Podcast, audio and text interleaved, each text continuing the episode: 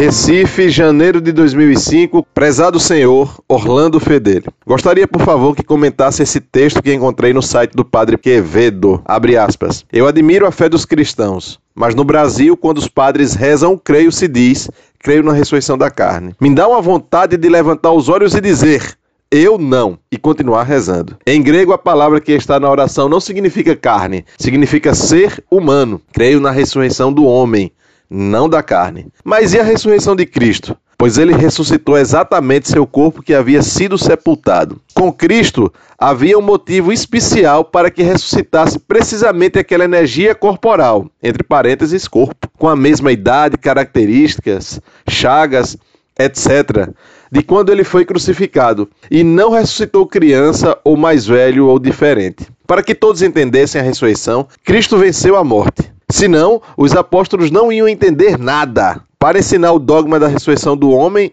e não da carne, Cristo fez o milagre de ressuscitar precisamente igual aquele corpo da cruz. Cristo ressuscitou aqui, no plano material, e com isso ensinou e provou aos homens sua divindade, a ressurreição e a vida eterna. E depois subiu aos céus, foi para o Pai, plano sobrenatural, mas conosco ressuscitaremos não aqui, mas na eternidade no plano sobrenatural. Fecha aspas. Quando dizemos creio na ressurreição da carne, não estamos falando da ressurreição do fim dos tempos? O que ele diz é certo?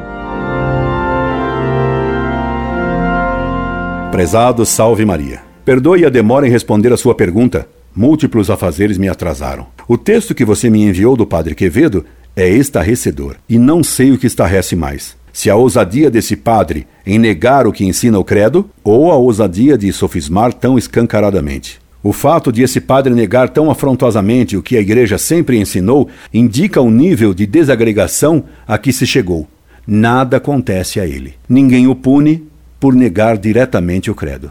Nada acontece por sugerir uma fórmula que insinua e induz a erro. Estarrecedor, então, é ele dizer que eu admiro a fé dos cristãos, mas no Brasil, quando os padres rezam o creio, se diz creio na ressurreição da carne.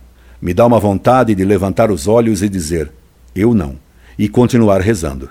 Em grego, a palavra que está na oração não significa carne, significa ser humano. Creio na ressurreição do homem, não da carne. Pois veja bem a tolice que ele afirma: quem ressuscita não é a carne, quem ressuscita é o ser humano. Ora, o homem é composto de alma e corpo. Quando o homem morre, a alma separa-se do corpo.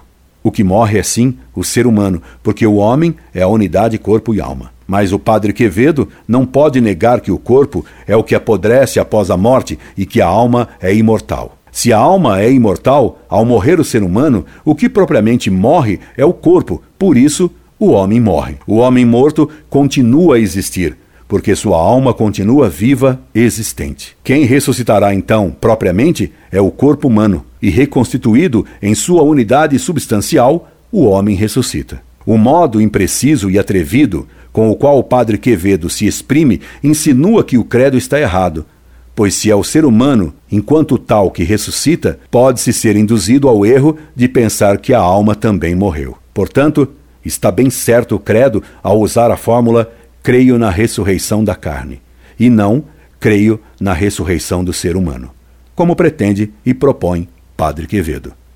Incorde Jesus Semper, Orlando Fedeli.